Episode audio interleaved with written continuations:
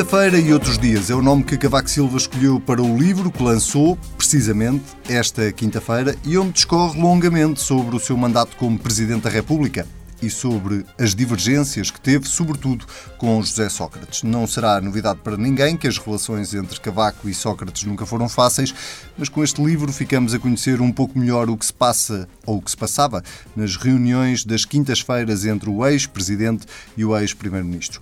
O que anda também a marcar não as quintas-feiras, mas basicamente todos os dias da semana é a polémica em torno de Mário Centeno, isto ainda a propósito de António Domingues e do que o ministro terá ou não prometido ao ex-presidente da Caixa Geral de Depósitos, porque hoje é quinta-feira e não outro dia temos política pura, esta semana com Pedro Duarte e com Jorge Costa. Bem-vindos aos dois. Vou começar precisamente pelo Pedro Duarte e com esta polémica em torno de Mário Centeno, que ressuscitou, uh, tinha começado há uns meses e agora ressuscitou, uh, para perguntar se Mário Centeno tem ou não condições para continuar como Ministro das Finanças. Bom, muito boa noite. E parece mais ou menos inequívoco hoje em dia que uh, o Ministro das Finanças está profundamente fragilizado no exercício das suas funções. Isso deve-se essencialmente à sua própria conduta, uh, porque desde o início deste processo relativo à Caixa Geral de Depósitos, que há um conjunto de, de circunstâncias, uh, de confusões, de, de atrapalhadas, digamos assim, que eu julgo que fragilizam muito a posição do Ministro. A cereja no topo do bolo é estes episódios dos últimos dias, em que de facto se parece hoje em dia evidente aos olhos de qualquer eh, cidadão neutral, digamos assim, que esteja a assistir a estes episódios, que o Ministro das Finanças não está confortável com as posições que foi assumindo, que eh, não contou a verdade toda, que fugiu eh, ao esclarecimento e à transparência que era devida nesta circunstância, e nomeadamente perante a revelação de, algumas, de alguns episódios e de algumas trocas de mensagens, designadamente através da comunicação social, eh, não teve a atitude que se impunha, que era de facto de manifestar toda a sua disponibilidade para mostrar tudo, pôr as cartas em cima da mesa, mostrar o jogo, digamos assim, tudo aquilo que tinha sido a sua atitude, os seus compromissos e assumi-lo da maneira que, que entendesse que era mais, mais conveniente esta forma de querer fugir aos problemas, de se esconder atrás, não sabe muito bem de quê, porque hoje em dia acho que já não há propriamente ninguém a querer defendê-lo, a não ser o Primeiro-Ministro, de uma forma também um pouco desajeitada às vezes, não é? Eh, de se querer de facto esconder um, e fugir ao, ao a enfrentar, digamos assim, a circunstância, acho que é o pior de, de, a pior das soluções. E, portanto, o, o, Ministro das Finanças aparentemente fica em funções porque o Primeiro-Ministro manifestou-lhe, eh, manifestou a sua confiança, mas vai ficar numa situação muito, muito difícil e, portanto, eu diria que é uma agonia, para não dizer uma morte lenta, até o dia em que sairá do Governo. Mas uh, o Presidente da República não argumentou com a confiança, argumentou com o interesse nacional. Uh, é um bom princípio manter um ministro uh, apenas em nome do interesse nacional? Eu julgo que sim, que é, um, que, é um, que é um bom princípio. A questão que se pode colocar é, que se, é se é do interesse nacional que o ministro se mantenha em funções. Para si é? é eu não tenho os dados todos em cima da mesa. Eu tenho uma grande confiança, confesso, no, na análise, na capacidade de análise e decisão do Presidente da República. Mas eu queria deixar claro o seguinte: não é o Presidente da República que demite o Ministro. É? E, portanto, acho que alguma confusão por vezes aí. Admito que uh, o próprio comunicado, se calhar, da Presidência não, não foi tão, tão claro quanto poderia ser. Uh, mas há de facto uma confusão. Portanto, não foi o Presidente da República que decidiu manter o Ministro das Finanças, foi o Primeiro-Ministro que decidiu manter o, Ministro das Finanças. Uh, e, e, portanto, se o Presidente da República pudesse fazer alguma coisa, tal implicaria uma, uma crise política de uma dimensão completamente distinta. E acho que isso ninguém deseja, ninguém a quer, por muito que seja grave, na minha opinião, a atitude do Ministro das Finanças e do Primeiro-Ministro neste acordo eh, meio secreto e nesta e toda esta, esta metodologia seguida e procedimento seguido a propósito da escolha da nova administração da Caixa Geral de Depósitos. Um, e, portanto, eu, não, eu acho que é muito importante que nós não desviemos as, as atenções daquilo que é fundamental. O papel do Presidente da República é verdadeiramente acessório. Eu percebo a tentação, nomeadamente de alguns setores do Partido Socialista e, até dos partidos que apoiam o Partido Socialista, também, estranhamente também neste caso, alguma tentação de desviar as atenções, uma espécie de manobra de diversão, e vamos agora falar do, do, Presidente da República. Ora, o que aqui está em causa não é isso, é de facto uma atitude altamente censurável por parte do Governo, do ponto de vista ético, eu julgo que muito, muito criticável do, do, do próprio Ministro das Finanças e de quem está a suportá-lo. Uh, e esse facto é que é o ponto mais importante. É? E eu julgo que de facto estamos a brincar com o fogo, porque um conjunto de circunstâncias e episódios dos últimos tempos que tem muito a ver com a postura uh, de princípio e ético dos políticos que estão no exercício de funções pode qualquer dia ter um caso, ter uma consequência muito dramática na nossa sociedade. Ficamos muitas vezes muito indignados todos, nomeadamente no espaço público, pelo emergir de populismos em muitos pontos do globo, mas às vezes nós esquecemos que estes populismos surgiram precisamente por casos e episódios como este também. Né? E se nós em Portugal, de facto, continuarmos a brincar com as pessoas, a tentar enganar o povo, como muitas vezes parece ser o caso, qualquer dia, de facto, somos surpreendidos por fenómenos que, julgo eu, ninguém deseja. Jorge Costa, eh, em circunstâncias, ou melhor, noutras circunstâncias, eh, o Bloco de Esquerda não estaria, por esta altura, a pedir a demissão do Ministro das Finanças? É bom olhar para, para, a posição que cada força política foi tomando ao longo deste processo, porque o Bloco de Esquerda fez o alerta em tempo muito útil, muito cedo, sobre o que seria necessário para que este processo corresse bem. E o que era necessário era não cair na tentação em que o Governo caiu de uh, atribuir e de conceder à nova administração da Caixa um estatuto de exceção e um estatuto uh, à parte em termos de em termos das, das obrigações legais de transparência, de declaração, etc. Eh, e neste processo todo, e até hoje, o Bloco tem-se conduzido, sobretudo, na avaliação daquilo que as pessoas, que cada um faz e, não, e muito mais do que naquilo que cada um diz. Uh, e o que o Bloco de Esquerda fez, pela sua parte, neste contexto, foi ter contribuído decisivamente com o seu voto, que esteve que, na aprovação de uma proposta do PSD e do CDS, contribuído decisivamente para que fosse imposto à administração da Caixa o dever legal de transparência que todo gestor público deve ter. E com essa votação, o Bloco de Esquerda contribuiu decisivamente para que uma figura que se veio demonstrar totalmente inadequada ao cargo, uh, o, o, o Dr. Domingues, uh, pudesse, ser, uh, pudesse não ter, afinal de contas, ocupado a presidência da Caixa Geral de Depósitos, o que eu julgo que foi a melhor notícia que o Bloco de Esquerda pôde dar ao país nos tempos mais recentes foi afastar uma direção para a Caixa Geral de Depósitos que estava nitidamente inadequada, fosse pela, pelo desejo e pela exigência de um estatuto de exceção, fosse mesmo por uma certa concepção da Caixa como um banco mimético em relação ao setor privado, como um banco que deveria ser gerido exatamente como um banco privado, dando ao governo ou dando à tutela as mesmas contas, prestando os mesmos, as mesmas contas que qualquer outro banco prestaria. Essa ideia de, de, de, banca pública não é a nossa e não é a, a, ideia de banca pública que, o próprio, que a própria Constituição prevê e que, e que o país precisa. E, portanto, afastar Mário Domingos, eh, eh, perdão, António afastar Domingos. Eh, António Domingos foi um contributo importante que o Bloco de Esquerda deu neste contexto. Agora, daí, não, isso, essa postura e essa intervenção ativa neste processo não nos leva a embarcar uh, no jogo que a direita, entretanto, por falta de melhor assunto, abriu um, e que é uh, uma espécie de uma novela sobre como cada decisão foi tomada. Não é novidade para ninguém, há muitos meses, que uh, Mário Centeno um, e que o Partido Socialista, o Governo, uh, tinha, aceito, tinha, aceito, tinha proporcionado, queria proporcionar através da lei um, esse estatuto de exceção à, nova administração da Caixa. Incluindo a não entrega da declaração. Com certeza, era isso que estava, era, essa, era esse o fundo da posição que, que, que estava, que estava sobre a mesa. E isso mas foi, é que o e, Governo nunca assumiu isso, não é? Não, mas é que isso pôde-se evitar com a alteração legal que se fez. Sem essa alteração legal, essa ambiguidade teria permanecido. E foi essa ambiguidade que ficou esclarecida e que ficou esclarecida o pela Tribunal, intervenção do Bloco de Esquerda. O Tribunal eh, Constitucional resolveu essa ambiguidade logo à partida, não é? Resolveu e a alteração legal consumou. E isso foi o mais importante. Portanto, este, o que é importante aqui garantir, e foi garantido, era que esse estatuto de exceção não iria ter lugar. E foi para isso que o Bloco de Esquerda contribuiu. Portanto, tivemos sempre uma posição claríssima. Mas um ministro, eh, peço desculpa interromper, um ministro que uh, cria essa situação de exceção que não a assume na sua totalidade, pelo menos uh, uh, nos primeiros meses, ou pelo menos até esta semana, quando dá a conferência de imprensa, onde admite, não que criou uma exceção, mas que pode ter criado uma percepção errada.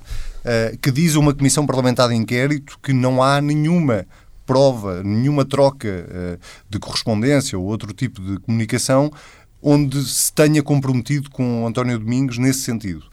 E agora vem-se perceber, até pelas próprias palavras do Presidente da República, que afinal houve. Uh, politicamente, este ministro tem condições para continuar a exercer o cargo?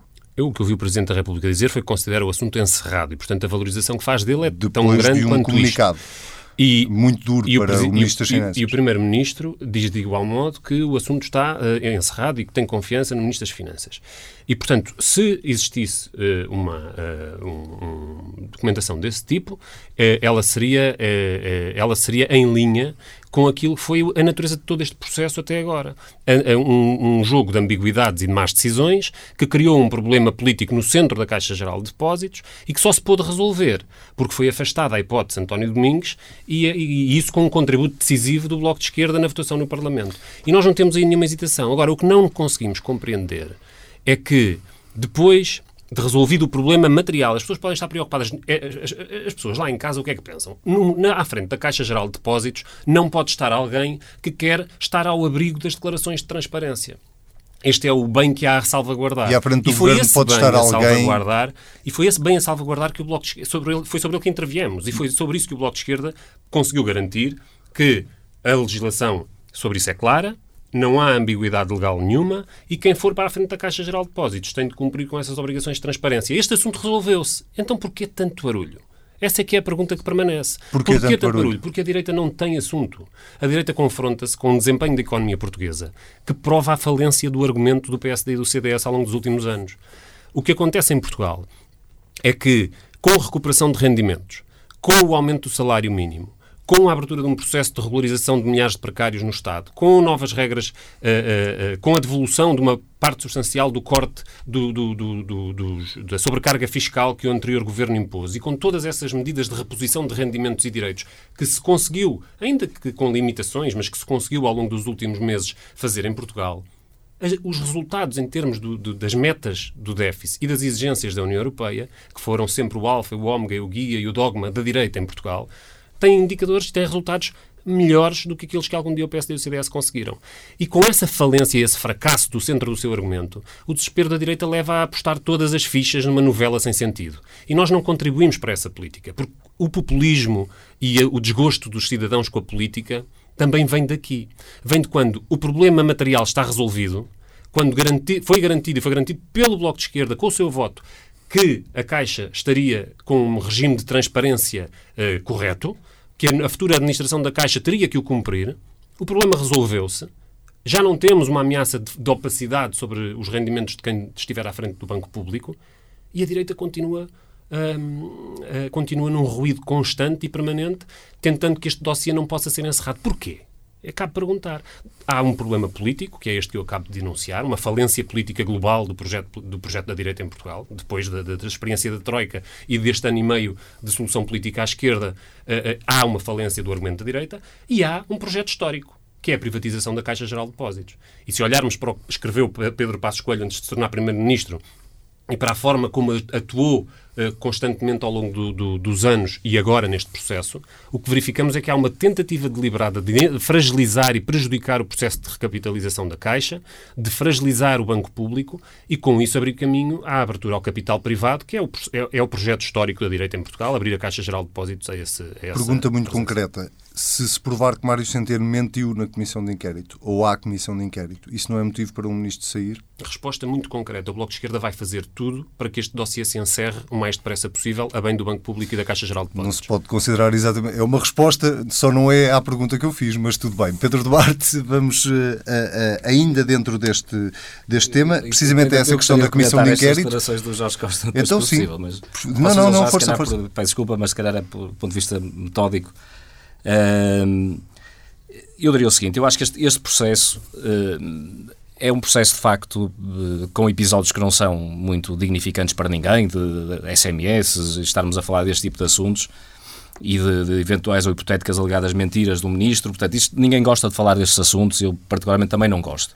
Mas eu acho que ele, de facto, é central porque é sintomático de uma fase diferente da nossa vida política. E essa fase não é tanto a fragilidade do ministro Mário Centeno, que isso parece mais ou menos evidente hoje em dia, mas tem mais a ver com a, com a postura e a atitude ética de quem está a suportar esta situação.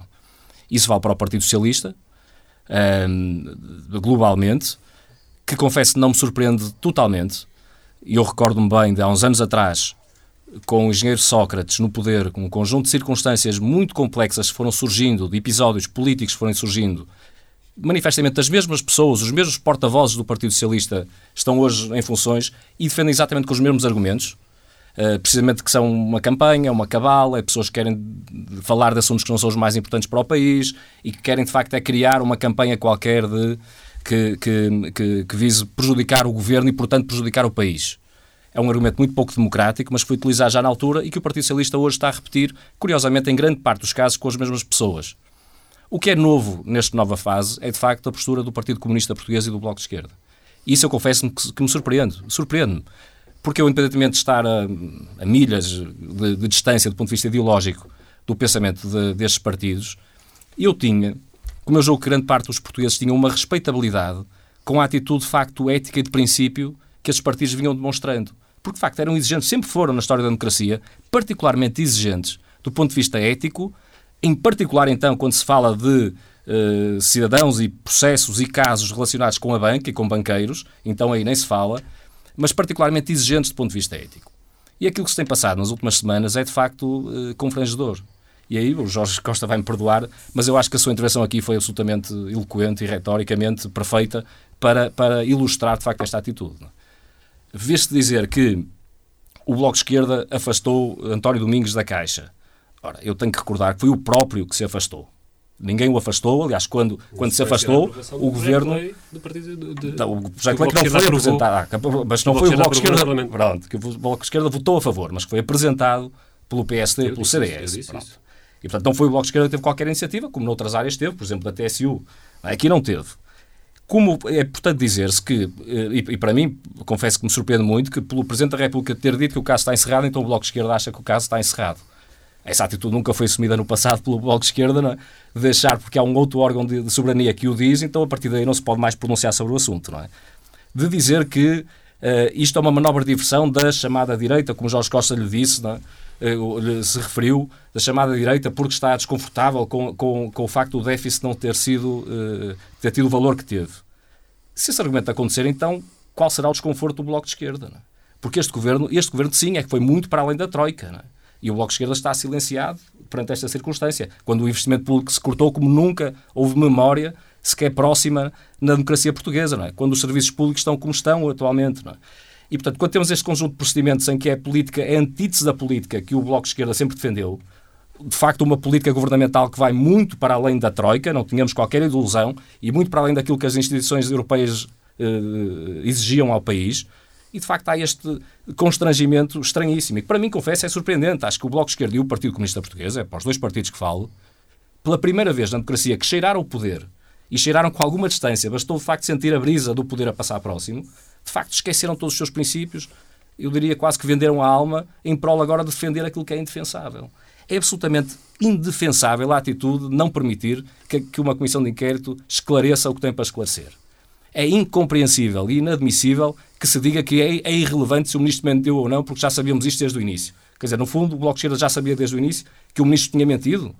Eu não tinha essa certeza, confesso, tive muitas dúvidas desde o início, mas não tinha essa certeza. Até porque o próprio reiteradamente disse que não tinha dito o que afinal parece que disse. Não é? E, portanto, a, a, contradição é evidente. E as, as, as, notícias que tivemos nas últimas semanas são, de facto, novas. E, portanto, há factos novos. E se nós estamos à vontade com aquela circunstância, devemos querer esclarecer. É o princípio de transparência, não é mais do que isso. Vamos esclarecer e vamos perceber o que é que está em causa e depois, eventualmente, tirar as, decisões, as ilações políticas que entendermos. O que não é aceitável é dizer o caso está encerrado, não se fala mais sobre isso, porque supostamente aquilo que é importante foi evitar a privatização da Caixa, foi conseguido. Ora, os portugueses não são, perdoem, mas não vamos, não vamos uh, desvalorizar assim tanto a capacidade de, de, interpretação dos portugueses. A privatização da Caixa não estava em cima da mesa. O, o, aquilo que era o caminho seguido e defendido por este governo para a Caixa de Depósitos mantém-se absolutamente igual àquilo que, era, que foi defendido com a administração anterior. E, portanto, o Bloco de Esquerda tem que perceber, se não acreditava naquilo que é o modelo defendido para a Caixa de Depósitos por António Domingues, não pode defender aquilo que é o modelo atual. Porque é exatamente o mesmo. O plano de reestruturação é exatamente o mesmo. O novo presidente vai, vai seguir aquilo que foi, foi abordado pelo, pelo, foi defendido e planeado, digamos assim, pela, pela, pela anterior administração. Só aproveitar a deixa da, da, questão da Comissão de Inquérito, até porque o Presidente da Comissão de Inquérito uh, anunciou esta quinta-feira que se demitia, uh, em clara discordância com aquela que foi a posição dos partidos que hoje em dia constituem a maioria. Uh, o que é que deve acontecer a esta comissão de inquérito? Deve continuar? O que é que o PSD deve fazer? Porque ainda não está claro. Deve continuar? Não deve continuar? Carlos César vinha sugerir que se criasse uma outra comissão de inquérito. O que é que deve acontecer? Eu, não estou no Parlamento e, portanto, não, admito não estar na posse de todos os dados relativamente a esta matéria. Portanto, vou, vou, vou falar em, do ponto de vista do, do plano dos princípios, digamos assim. Uh, se o PS considerar, e aparentemente pelo menos o Presidente da Comissão considerou que não estavam reunidas as condições para se chegar a conclusões satisfatórias e, portanto, a Comissão, no fundo, uh, desempenhar aquele que é, que é, a função pela qual, pela qual foi criada, evidentemente que o PS deve repensar a sua continuidade. E eu acho que aqui não é uma questão de fazer ultimatos, acho que não, não é assim que, se, que não é o procedimento adequado dentro do Parlamento, mas deve ser, a questão deve ser colocada à maioria. Portanto, ou há condições para, de facto, quem está em minoria poder exercer direitos que são constitucionalmente previstos e legalmente previstos, ou se não há condições, então não se está ali a fazer nada. portanto, se é uma fantochada, eu acho que mais vale extinguir a Comissão de imediato. Agora, acho que é possível dar mais uma oportunidade, de facto, aos partidos da maioria uh, de que, que, que suportam esta governação de perceber se querem ou não deixar que aqueles direitos que são putestativos, que é um, um termo que se calhar muitos dos nossos ouvintes não, não conhecerão, porque não é muito habitual no nosso, Uh, no nosso dia a dia, mas que manifestamente quer dizer isso: é que uh, uh, é, é, no fundo é um direito para as minorias e, portanto, pode ser exercido independentemente de uma votação maioritária num, determinado contexto, neste caso numa comissão de inquérito. Não é? E, portanto, se até esse, se há recurso, digamos assim, a esse tipo de, de, de direitos, e depois a maioria impede que esses direitos potestativos sejam exercidos, ora, evidentemente que está em causa aquilo que é o funcionamento normal do, do, do, de uma democracia ou de um parlamento democrático, digamos assim. Jorge Costa, uh, se o PSD sair desta comissão de inquérito, que é uh, basicamente o que neste momento está em cima da mesa, ela deve continuar? O que é que o Bloco de Esquerda fará?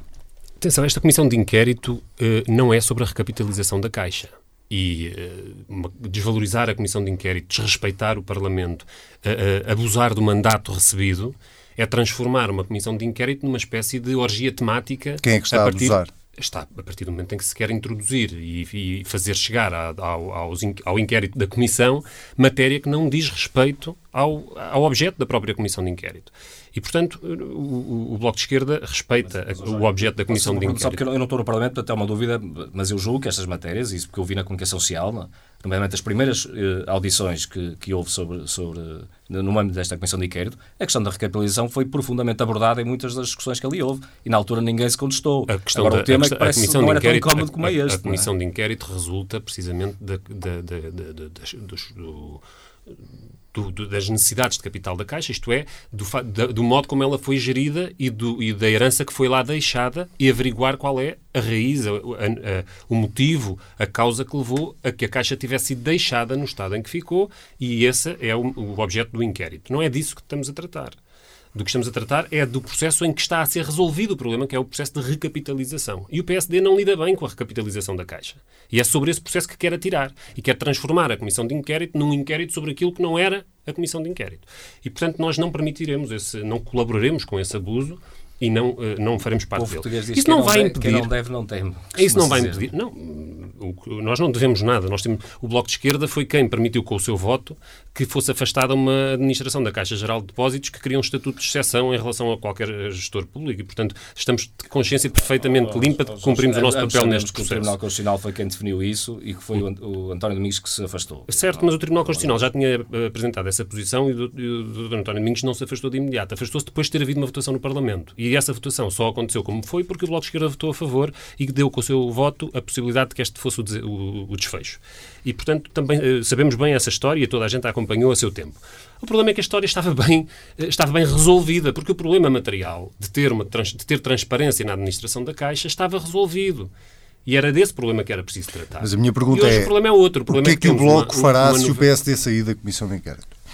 O Bloco de Esquerda está nesta comissão de inquérito, Ficará participou, nela, participou nela diligentemente, propôs uh, uma série de, de, audições, teve um, teve um papel ativo nesta comissão de inquérito e quer que ela chegue ao fim e quando ela terminar os seus trabalhos o Bloco de Esquerda vai apresentar as suas conclusões como fez em todas as comissões de inquérito até hoje. Não houve nenhuma comissão de inquérito. Há os vários, e foram muitos infelizmente, casos na banca privada que, em que o Bloco de Esquerda não tivesse apresentado às pessoas e à comunidade e, e feito divulgar as suas conclusões e, e, quando esteve de acordo com as conclusões, uh, disse-o. Quando não esteve de acordo, apresentou os seus próprios relatórios para que eles constassem e fossem conhecidos. E desta vez não será diferente. O Bloco de Esquerda fará o balanço desta comissão de inquérito e resumirá as suas conclusões, quer concorde, quer não concorde com aquilo que venha a ser o relatório final. O que o que já estamos à espera que aconteça de qualquer maneira é que, no seu afã de manter aberto este dossiê, a direita, o CDS ou o PSD, venham de imediato a querer reabrir uma nova comissão de inquérito para dizer que se não era este o objeto, então agora abra-se outra sobre o objeto.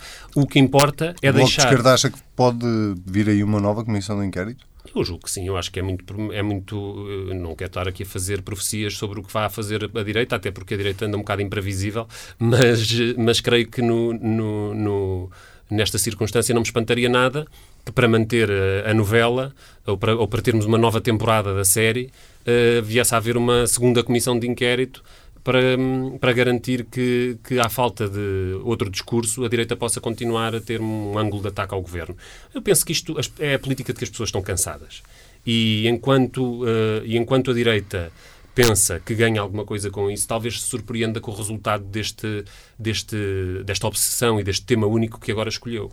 Porque, no fim das contas, quando a Caixa estiver recapitalizada, quando o Banco Público estiver uh, nas mãos do Estado, como é suposto estar, e, e quando for possível ter Uh, informação uh, circunstanciada sobre a forma como foi, como foi criado aquele buraco pelas administrações anteriores, a forma como aqueles créditos foram, foram concedidos e com que garantias e com que razoabilidade na defesa do interesse público, então ver-se-á quem é que esteve do lado do apuramento das, das verdades que, que, contam, das verdades que, que deram origem a esta comissão de inquérito e quem é que teve do lado da resolução do problema da transparência e quem é que, pelo contrário, quis só fazer chicana política e jogo com um caso que já devia estar encerrado, Pedro o Presidente Eu, queria, encerrar eu queria, este capítulo? Eh, até eh, concordar num ponto com, com, com Jorge Costa. Um, eu, de facto, também acho que, do ponto de vista eleitoral, ou mais eleitoralista, se quisermos, eh, ninguém ganha nada com isto. E, portanto, a própria, aquilo que o Jorge Costa chama de direita, que a mim me incomoda um bocadinho se se estiver a referir a mim, confesso, mas, mas, mas por simplificação vamos, vamos seguir então esse procedimento. Eu também admito que não ganho nada com isso. Eu queria deixar claro o seguinte: aquilo que está em causa, de facto, não é uma questão de tática ou de estratégia política. É uma questão, um princípio ético do dever, do dever que qualquer cidadão que esteja no exercício de funções públicas, nomeadamente no Parlamento, o dever de escrutínio que tem que ter nestes casos. Portanto, aqui não é uma questão de avaliação dos ganhos ou benefícios eleitorais, é uma questão de fazer o que tem que ser feito. E a bem da democracia, o escrutínio é fundamental, a transparência é fundamental. Se o ministro falta a verdade no Parlamento, isso é gravíssimo. E, a questão deve ser levantada, independentemente dos custos políticos ou eleitorais que, que, que daí advenham. E confesso, é isso que me surpreende muito e me desilude muito no Bloco de Esquerda e no Partido Comunista Português. Porque, como digo, infelizmente no Partido Socialista a surpresa já não é assim tão, tão, tão grande.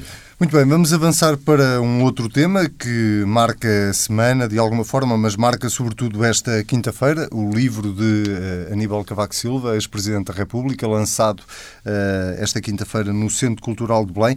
Primeira pergunta aos dois, uh, e deixo ao critério quem é quer começar a responder, é se vão ler. Presumo que ainda não tenham lido, porque o livro só hoje foi para as bancas, mas vão ler? Não faço contas disso. Uh, eu há bocado dizia, e não me importo de repetir, que uma das coisas boas que tem tido esta solução política e a experiência dos último, do último ano e meio Uh, é ter-nos permitido quase esquecer Cavaco Silva como protagonista político português.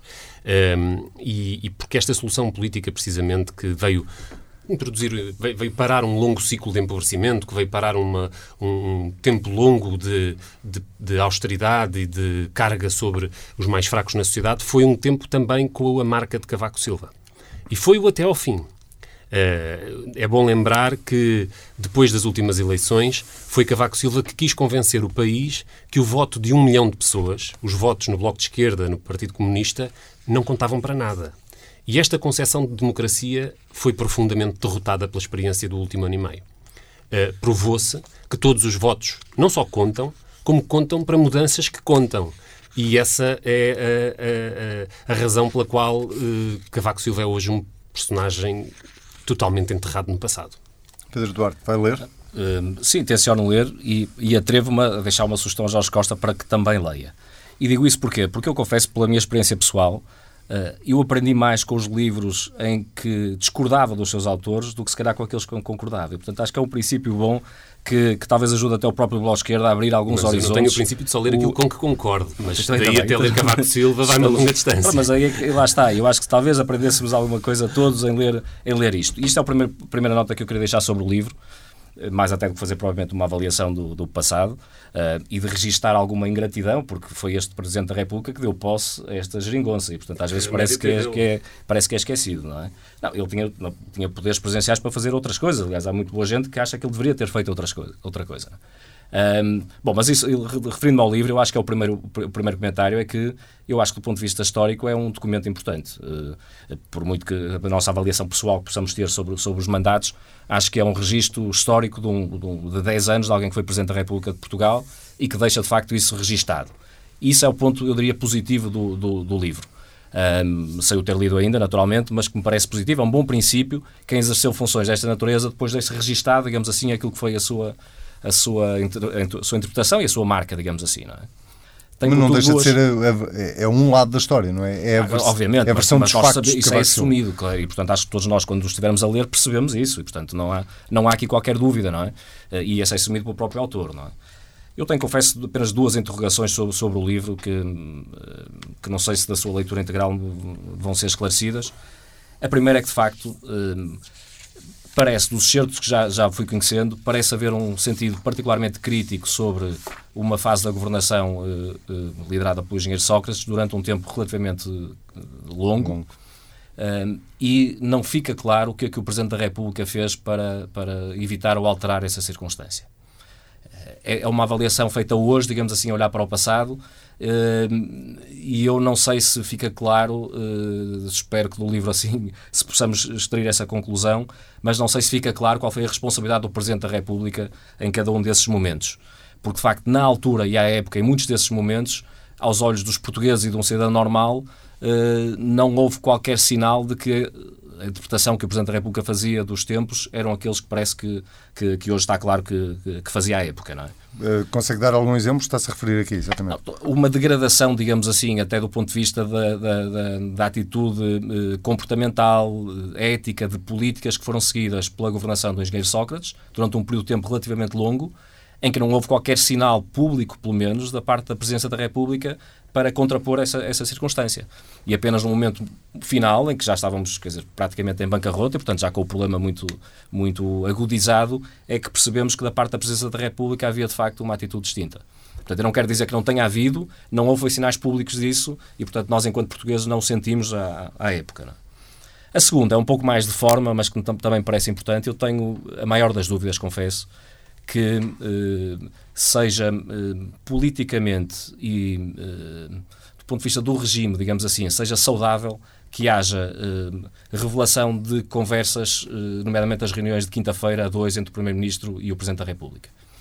E digo isso não porque essas reuniões sejam provavelmente privadas, não são conversas privadas, digamos assim, portanto são reuniões institucionais, todos o sabemos, mas por alguma razão é que essas reuniões são de facto só dois. e, e são deliberadamente a dois que é para se poder criar um grau de confiança e até de confidencialidade em alguns temas que permita, de facto, haver uma, uma um contacto uh, particular, especial, digamos assim, entre a presença da República e o Primeiro-Ministro. Ora, se nós abrirmos o precedente de quando as pessoas deixam de exercer funções, uh, podem, de facto, expressar aquilo que se passou nessas reuniões, acho que isso, para o futuro, pode contaminar um grau de confiança que eu acho que deve existir e que é positivo para o país que exista, no futuro, com o atual Primeiro-Ministro e o atual Presidente, mas em futuros Primeiros-Ministros, em futuros Presidentes da República, para que essas reuniões de facto tenham a produtividade que todos queremos, a bem dos interesses nacional.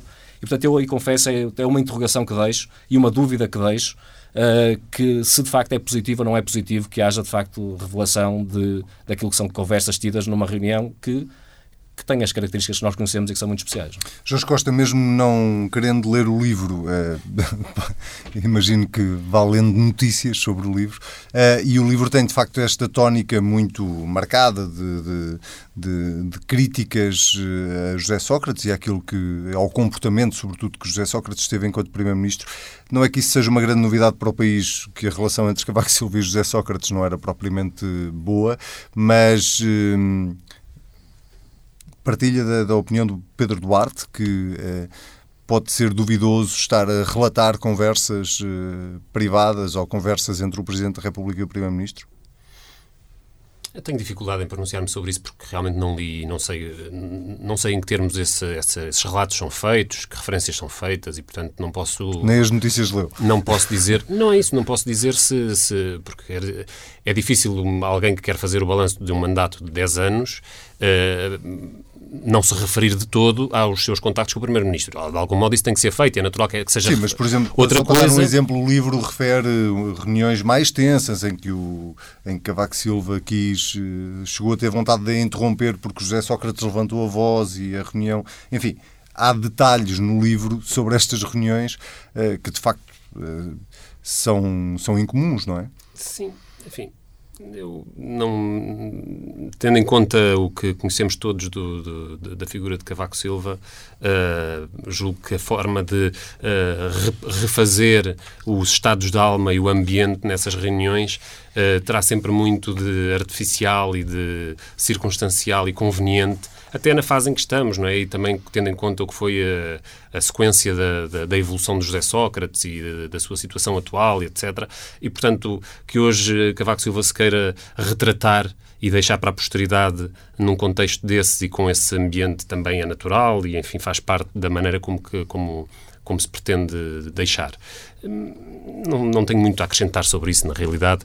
Eu julgo que uh, eh, um, eh, Cavaco Silva, essencialmente, e em particular nos últimos anos do seu mandato, na segunda metade do seu mandato, uh, deixa uma marca essencial, que é o de ter, num momento crítico da relação com a Constituição, em que não houve um único orçamento de Estado que, tive, que não tivesse passado com nota negativa pelo crivo do Tribunal Constitucional, em que os direitos essenciais que a Constituição prevê estiveram sob ataque e em que o mandato do Presidente da República continuava a ser cumprir e fazer cumprir a Constituição, Cavaco Silva foi a sombra do governo da Troika.